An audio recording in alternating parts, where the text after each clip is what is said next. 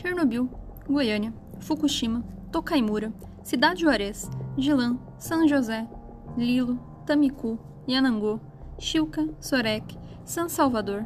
Eu poderia passar horas listando todas as cidades que já foram palcos de eventos radiológicos registrados pela Agência Internacional de Energia Atômica. Quando a gente pensa em acidentes radiológicos, a primeira coisa que vem na nossa cabeça é Chernobyl e eventualmente Goiânia, porque nós moramos no Brasil. Mas muitos foram os locais onde aconteceram esses eventos catastróficos. Um acidente radiológico nada mais é do que um evento onde a gente tem exposição de pessoas, de forma não intencional, a determinado nível de radiação, podendo ou não causar lesões para essas pessoas que foram expostas. Para a gente poder falar dos acidentes radiológicos, é importante que a gente compreenda quais são os mecanismos que levam esses eventos a acontecer. Uma vez que a gente consiga compreender isso, a gente pode abordar cada acidente individualmente e entender o que, que levou determinado evento a acontecer. Portanto, acompanhe no episódio de hoje sobre acidentes radiológicos uma pequena introdução para que no futuro a gente possa abordar cada um deles. Portanto, fique ligado!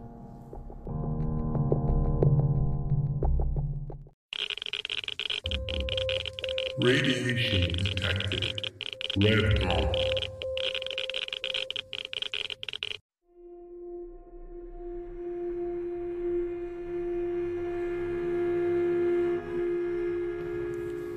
Olá, meus irradiados, como vocês estão? Aqui quem fala é a Paola e hoje eu trouxe um tema que eu sempre falo isso, claro, né? mas que realmente é de profundo interesse do meu ser humano. é um tema que eu acho muito, muito, muito, muito interessante. Acho que dentre todos é o que eu mais gosto de buscar informações.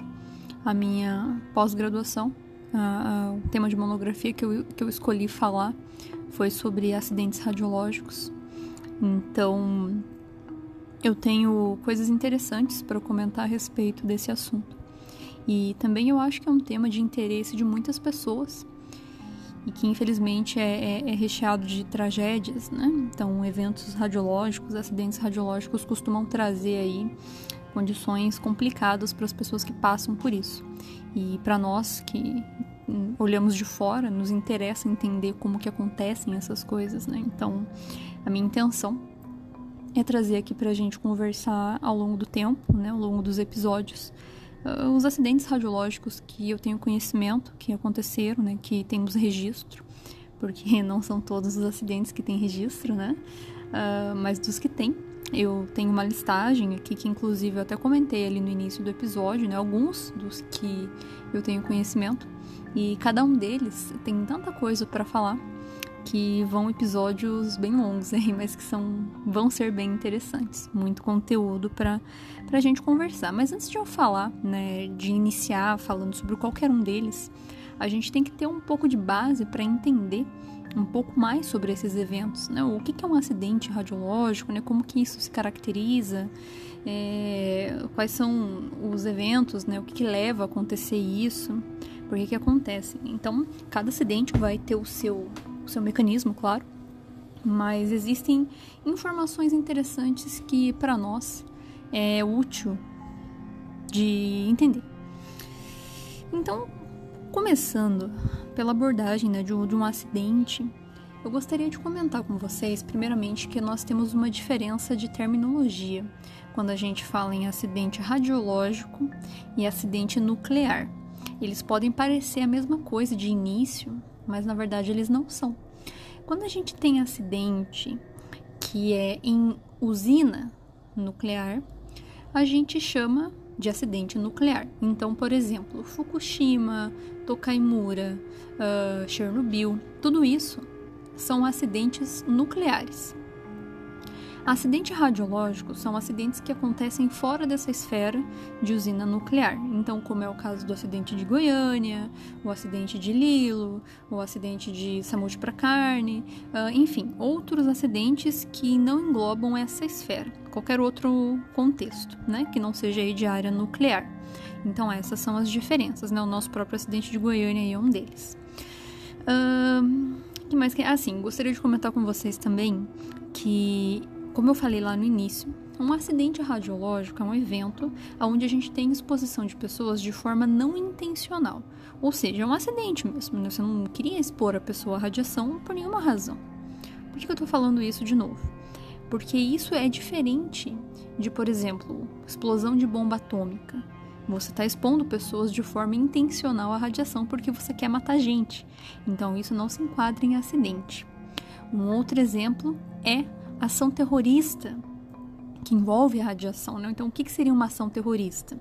Uma ação terrorista é você usar radiação com a finalidade de machucar ou matar gente, né? Proposital. Então, eu tenho até uns exemplos aqui meio cabulosos. Eu, inclusive, quando a gente lê essas coisas, parece tão absurdo que parece mentira.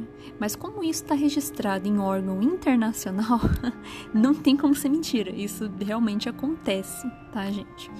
Então, um exemplo de história que tem relato na literatura de um evento terrorista, né, de uma ação terrorista, ou mal intencionado, digamos assim, é de um, um cara que trabalhava numa indústria de perfilagem de petróleo e eles tinham lá uma fonte de radiação que eles usavam para fazer medição de nível dentro de tanque com líquidos lá.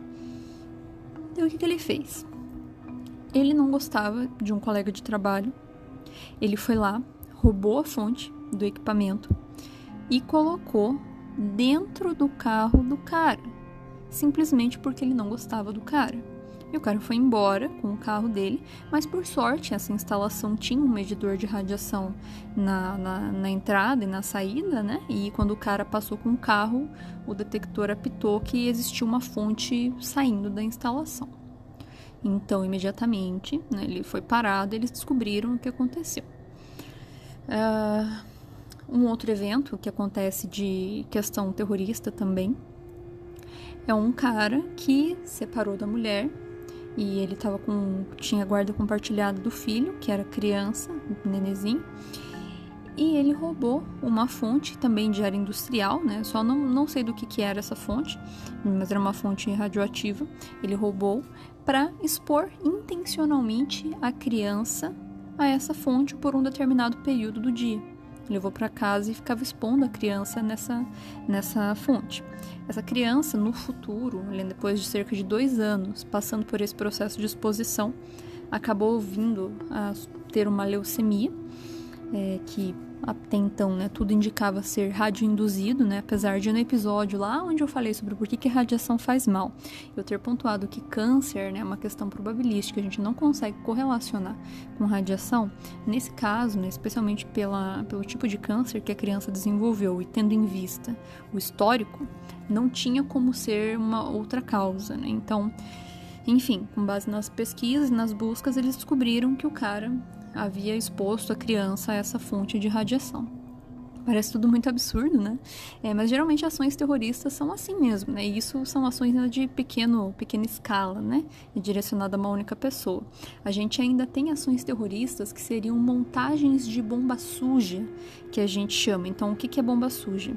É, eles irem lá, né? Os, os terroristas, eles vão, roubam alguma fonte radioativa de algum lugar é, e eles desmontam essa fonte, pegam um elemento químico radioativo e colocam dentro de uma bomba normal. Então não é que eles usam um elemento para fazer uma bomba nuclear. Isso não é possível, né? É, dentro das condições normais, a não ser que o cara roube urânio enriquecido, mas isso é muito improvável. Então, como não dá para fazer bomba nuclear, eles fazem uma bomba normal de detonação por explosão mesmo, só que daí eles colocam uh, esse elemento radioativo para que quando a bomba exploda, ela dissipe, espalhe todo o elemento radioativo na maior área possível, na área de detonação da bomba, contaminando tudo que tiver dentro desse, dessa área. Então isso é uma ação terrorista. Tem casos também onde eles pegam esses elementos radioativos e diluem no sistema de abastecimento de água da cidade. Então todas essas, esses, essas coisas que eu estou contando para vocês são situações que já aconteceram. Né? Então, mas o que eu quero dizer é que isso tudo não é um acidente, tá? Não, não se enquadra em acidente, porque são ações terroristas em que a intenção é expor as pessoas ao nível de radiação com a finalidade de machucar ou matar todo mundo, né? Enfim, Só para a gente ter então essa, essa diferença aí de, de terminologias.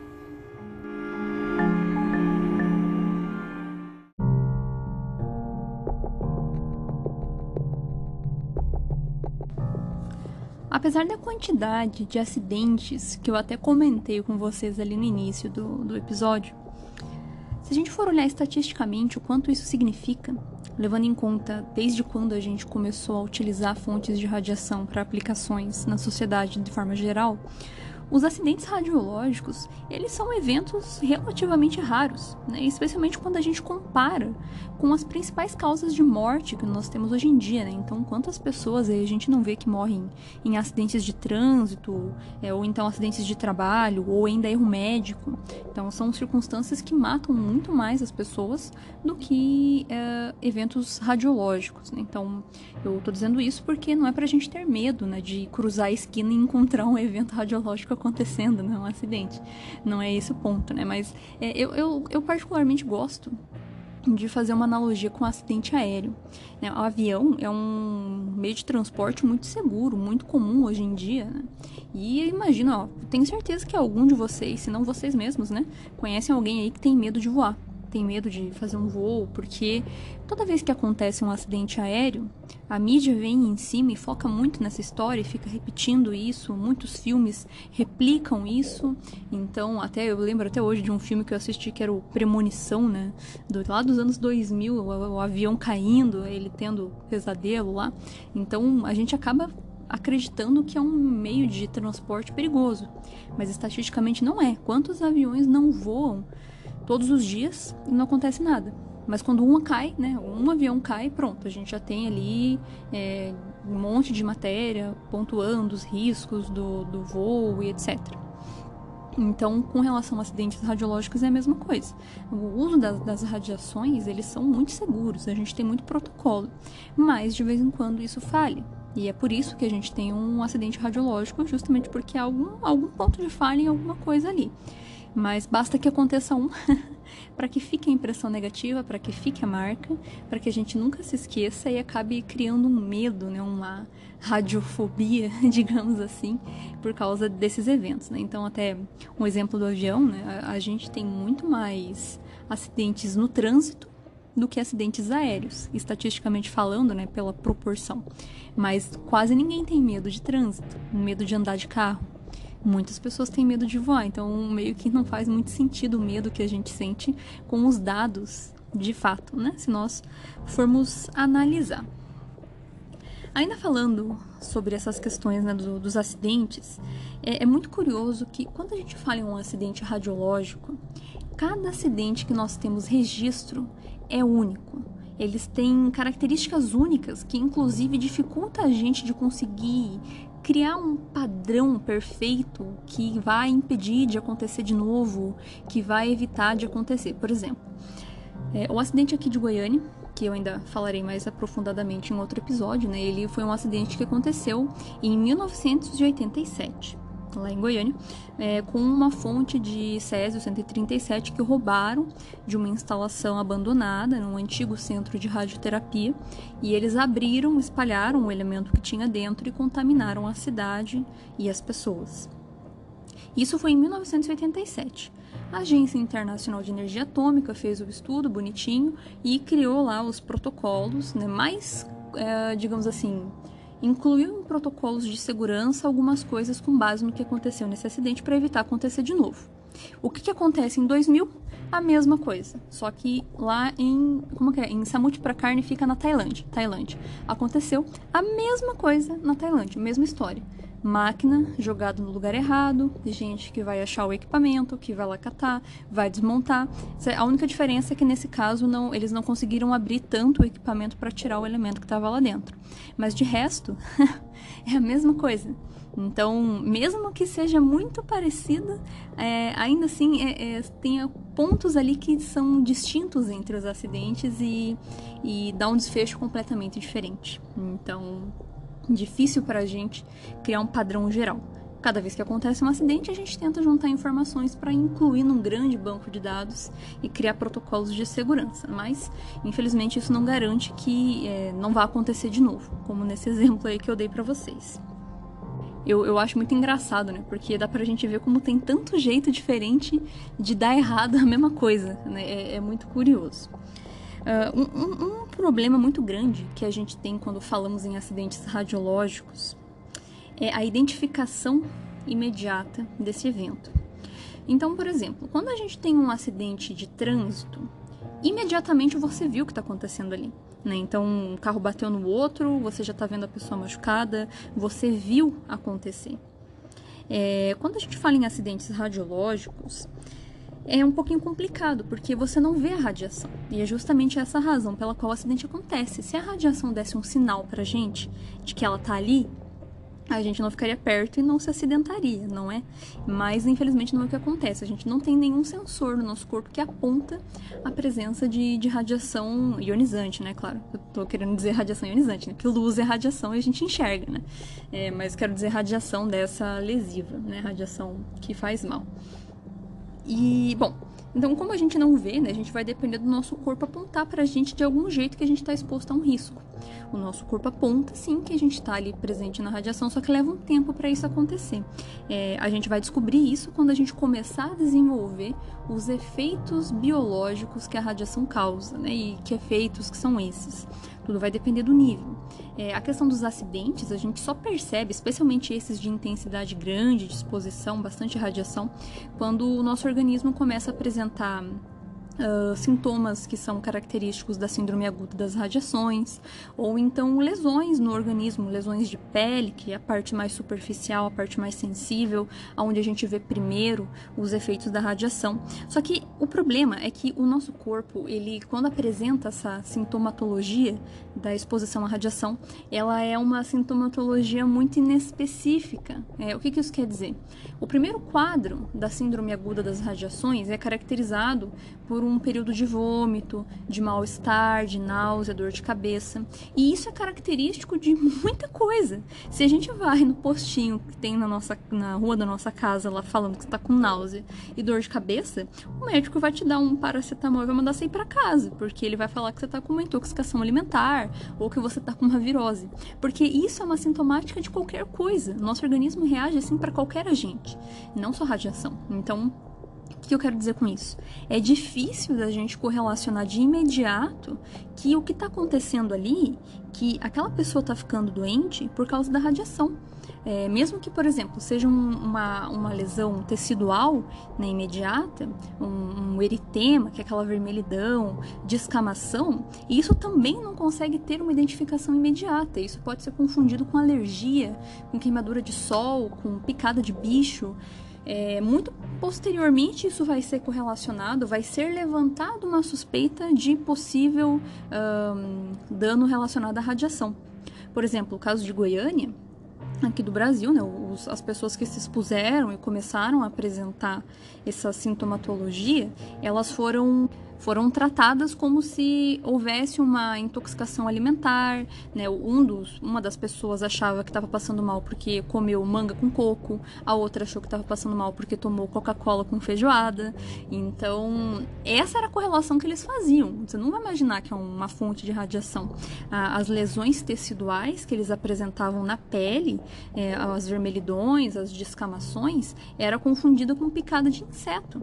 Não se sabia que existia uma fonte. Tanto que esse caso de Goiânia, a contaminação, a exposição, o acidente, o evento em si, ele durou cerca de três semanas até alguém identificar o que estava acontecendo.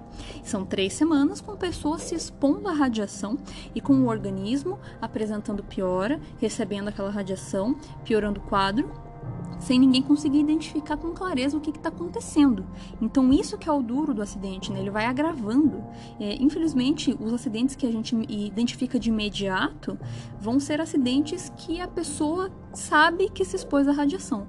Caso contrário, né, em condições onde leigos se expõem, até a gente rastrear isso leva muito tempo. Cada acidente é característico. Quando eu for comentar do, dos eventos individualmente, vocês vão entender isso. Né? Tem acidentes que levam é, um dia, dois, três dias, tem acidentes que levam três semanas, tem acidentes que levam até anos para serem descobertos, um ano, dez anos, enfim.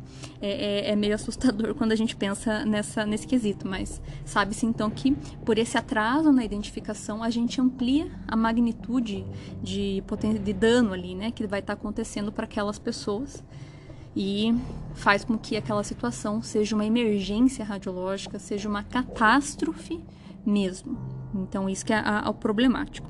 E, e vejam que curioso também, porque quando a gente pensa em acidente, a gente é, talvez imagine que isso venha acontecer só em países despreparados, países pobres, mas curiosamente eles acontecem em absolutamente todos os países, qualquer país.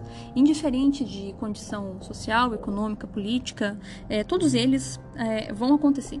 É óbvio que os países que são mais bem desenvolvidos, eles vão ter mecanismos para conseguir uh, lidar com a situação, né, posteriormente, de um jeito muito mais efetivo do que um, do que um país que não tem uh, essas condições, claro. Então, essa é a diferença. Mas todos estão sujeitos a sofrer com acidentes radiológicos. Tem fonte de radiação, tem risco.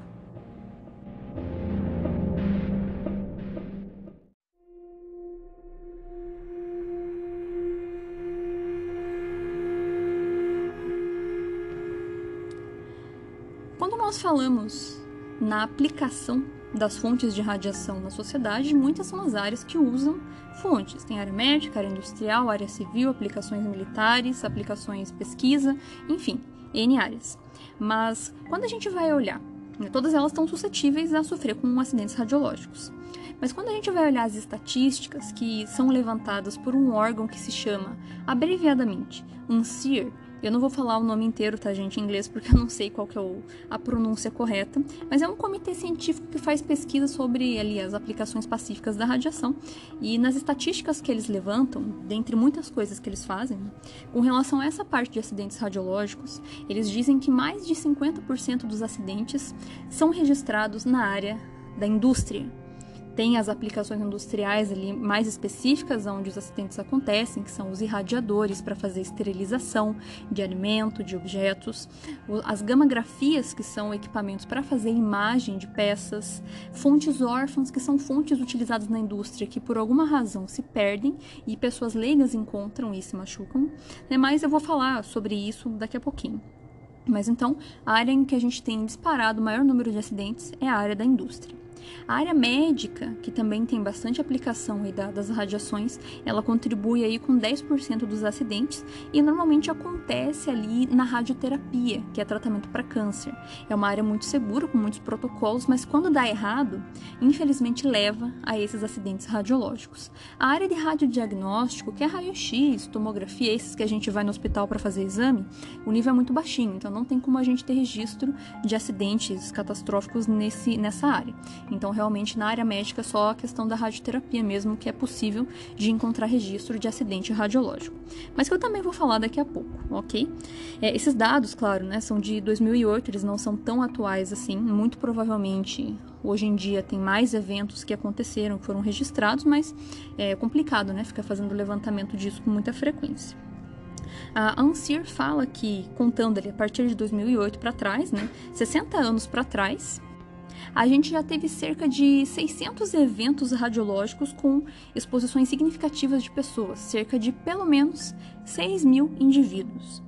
É, e pegando essa estatística ainda, cerca da, desses eventos ali, 70 deles, pelo menos, levaram uma ou mais pessoas à morte em decorrência do desenvolvimento de síndrome aguda das radiações. Pelo menos 200 pessoas morreram por causa disso.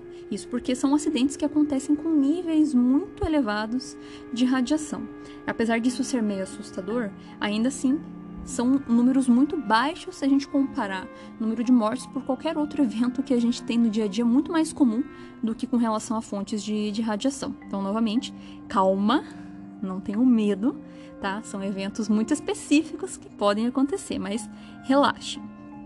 É, a gente tem um problema, assim, na verdade, relacionado a essa questão de acidentes também, que, é, como eu falei, esse número é um número baixo, mas a gente tem um probleminha que essa estatística às vezes não é bem, bem, bem a realidade, Porque a gente pode ter acidentes que não são notificados, ou seja, acontece o pessoal vai para baixo do tapete e ninguém fica sabendo.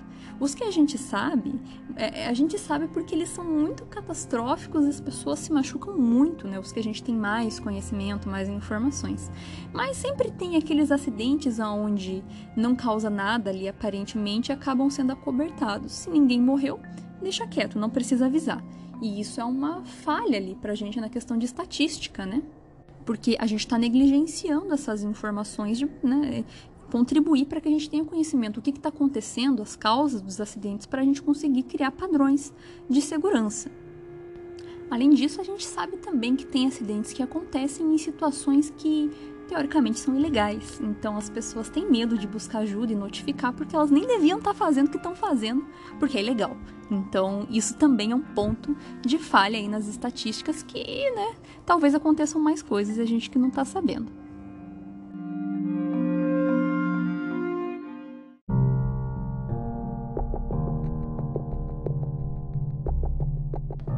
O que, que um país tem que fazer quando acontece um evento nuclear, um, um acidente radiológico dentro do seu território, né? Qual que é a primeira ação de medida? Esses acidentes eles são inesperados. Você não imagina que vai acontecer um evento radiológico e você não está esperando que aquilo aconteça. Naturalmente, os países têm planos de ação para saber como se comportar num evento, nesse caso, geralmente é regido por órgão responsável de cada país, por fazer ali a questão de segurança contra as radiações, então vão ter medidas de ação imediata. Mas posteriormente, depois que essas ações forem tomadas, ou se o país não tem condição de lidar com o evento, porque é um evento muito catastrófico e não há recurso, não há é, conhecimento para isso, a, a gente tem que notificar a Agência Internacional de Energia Atômica. Então, é, essa é a agência é, responsável por fazer a fiscalização, controle do uso pacífico das radiações para todos os países que são é, signatários da ONU. Então, por consequência, vão estar vinculados à agência e a agência vai prestar todo o suporte ali, se necessário, para o país, né? vai dar as orientações. Podem vir até o país com equipe de especialista, equipe de médico, para conseguir atender as vítimas que sofreram ali, porque são é uma condição muito específica, né? Dano por radiação, síndrome aguda, efeito tecidual. Ali, às vezes o país não tem condição, não tem é, equipe, não tem suporte, não tem nada para atender essas pessoas, não tem ferramenta para fazer descontaminação, caso haja, ou então para fazer contenção da fonte que está causando o acidente. Então, às vezes é necessário acionar a, a, agência internacional para não só notificar, né? A primeira coisa vai ser notificar eles, avisar, ó, oh, aconteceu um acidente aqui, para eles computarem no, no, banco de dados deles, para ter o registro, mas para querer o suporte, né? Para que eles venham atender a essa necessidade.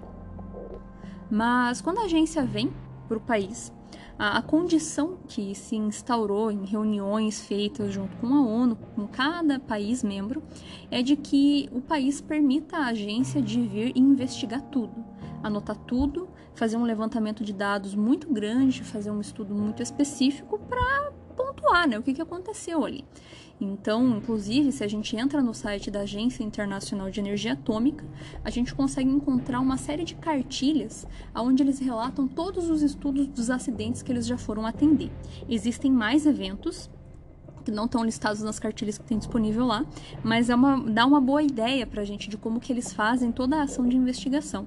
É realmente muito interessante, eles são muito preparados para lidar com os eventos dos mais diversos tipos. Então, cada coisa absurda que já aconteceu e os caras vão lá e atendem e, e dão um jeito, né? Então, é, eles criam lá todos os protocolos de segurança, né? Antes de acontecer acidente, né? Eles já instauram, instauram né? É, deixam disponíveis lá no site deles tudo que você pode imaginar de padrão de segurança para área médica, para área industrial, para área militar, para tudo. Os países eles têm que pegar esses padrões que a agência cria é, e com base no seu órgão internacional, no órgão nacional, né? então de dentro do país, transformar esses padrões que eles criam em normativas para que as instalações que usam fontes de radiação sigam esses protocolos de segurança e os acidentes não aconteçam, né? Então, teoricamente esse, esse é o mundo ideal. Se dá um problema, se acontece um evento, quem vai ser punido vai ser a instalação por meio do órgão nacional do país, que vai ali é, criar medidas de punição para essa instalação. A Agência Internacional de Energia Atômica, ela não toma nenhum tipo de medida legal ou punitiva contra uma instalação irregular que veio a causar um acidente. Quem faz isso é o país. Mas caso o país não faça, então, por exemplo, aqui no Brasil, a gente tem a Comissão Nacional de Energia Nuclear, que é o responsável por fazer esse controle de segurança contra a radiação para a gente aqui. E ele, né, vai ser, é, ele que vai ter que fazer as notificações para a agência internacional caso aconteça alguma coisa. Se acontece um evento aqui, a, a Comissão Nacional não faz nada, a agência internacional não vai vir aqui multar ninguém, mas eles vão fazer sanções, porque como eles estão vinculados à ONU, eles podem fazer sanções políticas para impedir o país de fazer determinada coisa até que essa situação seja regularizada. Então, por exemplo, faz de conta que aconteceu um acidente com um irradiador industrial de comida, de alimento. E a, a, a, Comissão Nacional de Energia Nuclear tinha que ir lá notificar, né, digamos que foi no Brasil, né? É, tinha que ir lá notificar o pessoal e a, a comissão meio que não se importou em fazer isso. A agência pode simplesmente vir e falar: Brasil não vai mais exportar alimento enquanto não regulamentar a situação dos irradiadores, porque aconteceu um acidente assim assim, por causa disso e daquilo. Se não corrigir, não vai exportar. Ponto final. É isso que a agência pode vir a fazer, né? É, tudo isso por meio de notificações na embaixada do país, né? nada diretamente, né? Então, só para a gente entender o que, que acontece, né? Aqui no Brasil a gente tem, além da além não, né? A gente tem a Comissão Nacional de Energia Nuclear, que é o órgão responsável por estar tá fazendo essa fiscalização, esse, essa questão de estabelecimento de normas de segurança e proteção, e também é o órgão responsável por agir em casos de emergência acidentes radiológicos. Eles têm um sistema do, da, da, comissão que se chama SINAER, que é o Sistema Nacional de Averiguação de Eventos Radiológicos. Então, sempre que acontece alguma coisa, é eles que vão lá investigar e, se for uma emergência, eles acionam a agência internacional para vir até aqui o país para ajudar a gente. No nosso acidente de Goiânia, como ele teve um nível estratosfericamente absurdo, comparado com qualquer outro acidente do mundo, acidente radiológico, né? Não nuclear, acidente radiológico aí comparado, a gente teve que com certeza contar com o suporte da agência para socorrer a gente, porque era uma situação muito extraordinária, né? E deu certo, né? até, até certo ponto. Enfim. A gente até que conseguiu resolver a nossa, nossa questão do acidente aqui do Brasil de um jeito relativamente é, adequado, por assim dizer. Tendo em vista as dimensões que esse acidente nosso teve, ele foi até que bem, bem resolvido na medida do, do possível.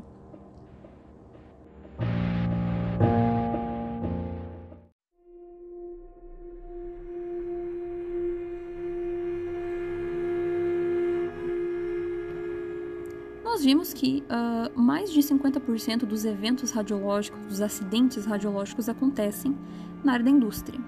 Mas por que, que isso acontece? Né? Ou quais são os fatores que influenciam a aparição de acidentes radiológicos nessa área, exatamente?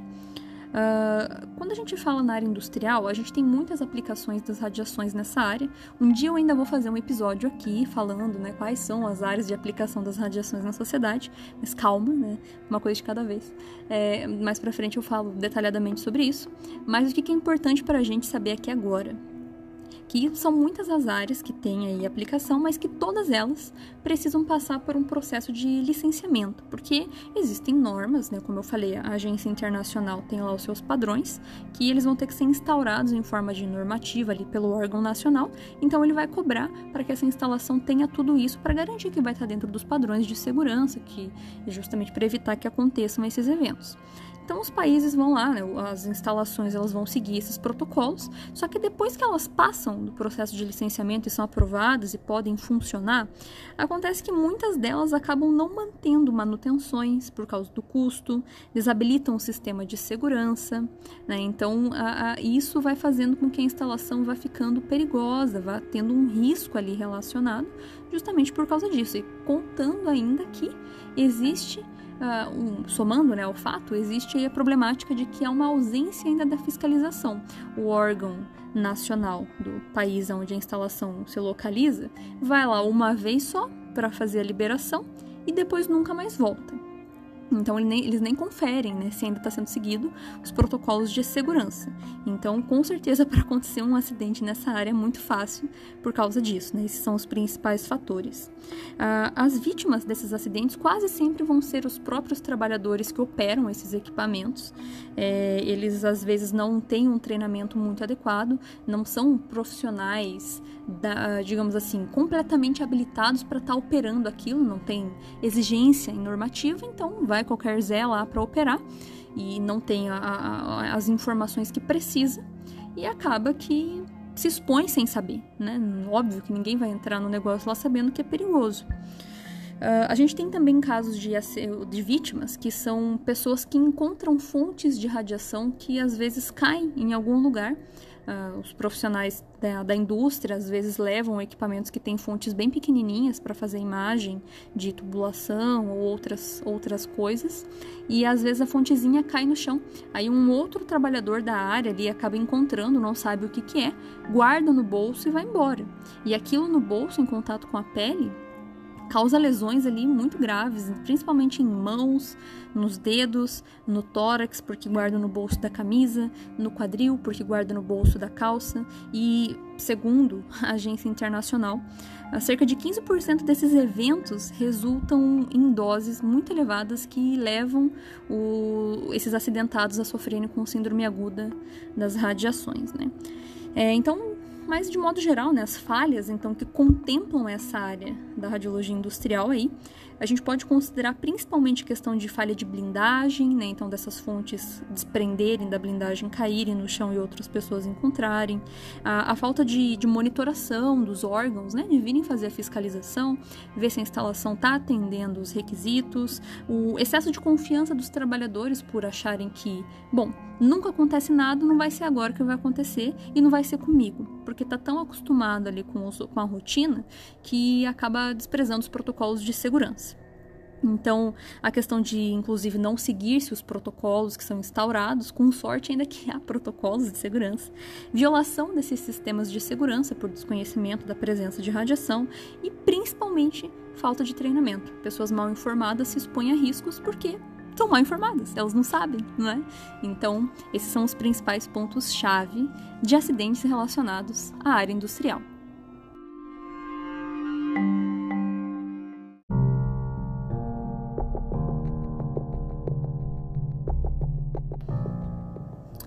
Área que nós comentamos que é uma das responsáveis aí, né, pelos acidentes radiológicos que a gente tem registrado é a área médica, mais precisamente a área da radioterapia. Como eu comentei, a área da radiologia, onde tem ali raio-x, mamografia, tomografia, são áreas que têm um nível de radiação muito baixinho, então a gente não consegue ter energia, quantidade de radiação bastante para ser catastrófico, como é na radioterapia. Então é nessa área que está concentrado os registros de acidentes radiológicos da área médica. É, e curiosamente, nessa questão da, da, dos acidentes relacionados à radioterapia, não são só para doses acima do que deveria para o tratamento. Doses abaixo também são considerados acidentes porque você está causando, porque mesmo que seja abaixo do que foi calculado, ainda assim é um nível muito elevado, você está causando dano de radiação na pessoa e você não está tratando a lesão. Então você perde a questão de risco-benefício porque você está só lesionando e dando um tratamento ineficaz. A, a radioterapia é uma área que a gente tem ali uma multidisciplinaridade. Então a gente tem operadores de equipamentos, tem físicos, tem médicos, tem muita gente ali para executar o serviço da maneira adequada como ele tem que ser. Então, às vezes acontece de ter uma falha de comunicação entre, entre eles, e isso faz com que a gente tenha problemas e, eventualmente, acidentes radiológicos. Um outro fator que sempre é levantado como um, uma problemática ali é a questão da calibração do equipamento. Às vezes o físico não é habilitado a operar, a mexer nesses equipamentos, então a calibração pode estar sendo feita de uma maneira inadequada, ou às vezes não, não estar sendo feita. E isso faz com que a radiação que saia do equipamento possa ser maior ou menor do que deveria, e isso afeta uma quantidade muito grande de pessoas ao mesmo tempo, muitos pacientes ao mesmo tempo, e passa despercebido. Então, às vezes, vai notar que aconteceu isso muito tempo depois que as pessoas já passaram pelo tratamento. Uh, a questão também, né, que afeta ali os pacientes, muitos de uma vez só, é a falta de testes executados no equipamento para verificar, né, se, se ele está ok e tudo mais. E também a questão da manutenção, porque muitos desses equipamentos são importados, então manutenção, peça, troca, acaba ficando um pouquinho, às vezes, assim, inacessível, dependendo do país que a gente está olhando, né? Então, tudo isso aí complica. Uma, um outro ponto que inclusive sempre é comentado quando a gente fala em acidentes radiológicos relacionados a essa área, é o descomissionamento inadequado dos equipamentos antigos. Então, o que, que é isso? Toda vez que uma clínica de radioterapia compra um equipamento que usa fonte de radiação, né, seja fonte de cobalto ou de césio, né, ou seja qualquer outro equipamento que emita radiação, é, ele precisa avisar o órgão nacional que ele está comprando e depois, quando ele não estiver mais usando, ele tem que avisar. Tipo, olha, é, esse aqui eu estava usando, mas não vou mais usar. Vou devolver para o fabricante para dar o destino final correto. Então, inclusive, o nosso acidente aqui do Brasil, o acidente de Goiânia, ele aconteceu justamente porque o Instituto Goiano de Radioterapia não, não usaria mais né, o aparelho de césio, mas eles não fizeram nada com o equipamento, não avisaram ninguém que estava desativado e largaram dentro de uma, de uma ruína que as pessoas entraram e pegaram. Então, é, isso daí, para causar dano, né, para causar acidente, é dois palitos. Aqui no Brasil é um exemplo, né, mas muito, é, muitos acidentes são parecidos com o nosso aqui, justamente porque muitos lugares não dão o destino final correto dessas fontes. Elas podem não ser mais utilizadas para tratamento, podem não ter mais eficácia para tratar câncer, mas não significa que ainda não tenha bastante radiação ali, né, por uma alta radioatividade é, que possa machucar as pessoas. Então, por isso que é importante a, a questão da, do descomissionamento adequado adequado. Muitas dessas fontes, inclusive, elas são o formato como elas são dispostas facilita a contaminação. Então, que nem no caso de Goiânia, o césio ele era um pó. Então, isso para você pegar, espalhar e contaminar todo mundo é muito mais fácil. Uh, ou depois disso, claro, né, foi se instaurado o padrão pela Agência Internacional de vidrificar as fontes eh, radioativas para evitar de ter essa, essa disseminação. Mas enfim, só, só exemplificando aqui para vocês. É, o que, e, e, também assim, essa questão da, das fontes, é, mesmo que ela seja sinalizada com o símbolo da radiação, tem muita gente que não sabe o que, que ele significa. Né? O símbolo da radiação é o que está na capa ali, né? no, no, símbolo do podcast, né? o trifóliozinho, ó, é um, aquela bolinha com três pás, ele chama trifólio, o símbolo da radiação, sinaliza a presença de radiação ionizante no ambiente, né? mas às, às vezes as pessoas não sabem. Tem acidentes que são relatados pela agência, que a pessoa viu que tinha o símbolo, mas ela não sabia o que significava. O daqui de Goiânia diz a lenda que não tinha simbologia nenhuma, né? Então, só para a gente ver como realmente as coisas, para dar errado, não precisa de muito, né? E também falando da radioterapia ainda, existe a, a, questão do risco de você irradiar a pessoa errada ou irradiar uma parte do corpo incorreto do paciente. Como o nível da radiação é muito grande, quando se irradia a parte errada ou a pessoa errada, essa pessoa pode desenvolver uma lesão radioinduzida na região onde passou a radiação, pode machucar. Enfim, então, radioterapia é uma área muito é, segura, é relativamente segura, porque tem muito protocolo de segurança, mas se esses protocolos não são seguidos, dá para ver que dá para dar muito errado.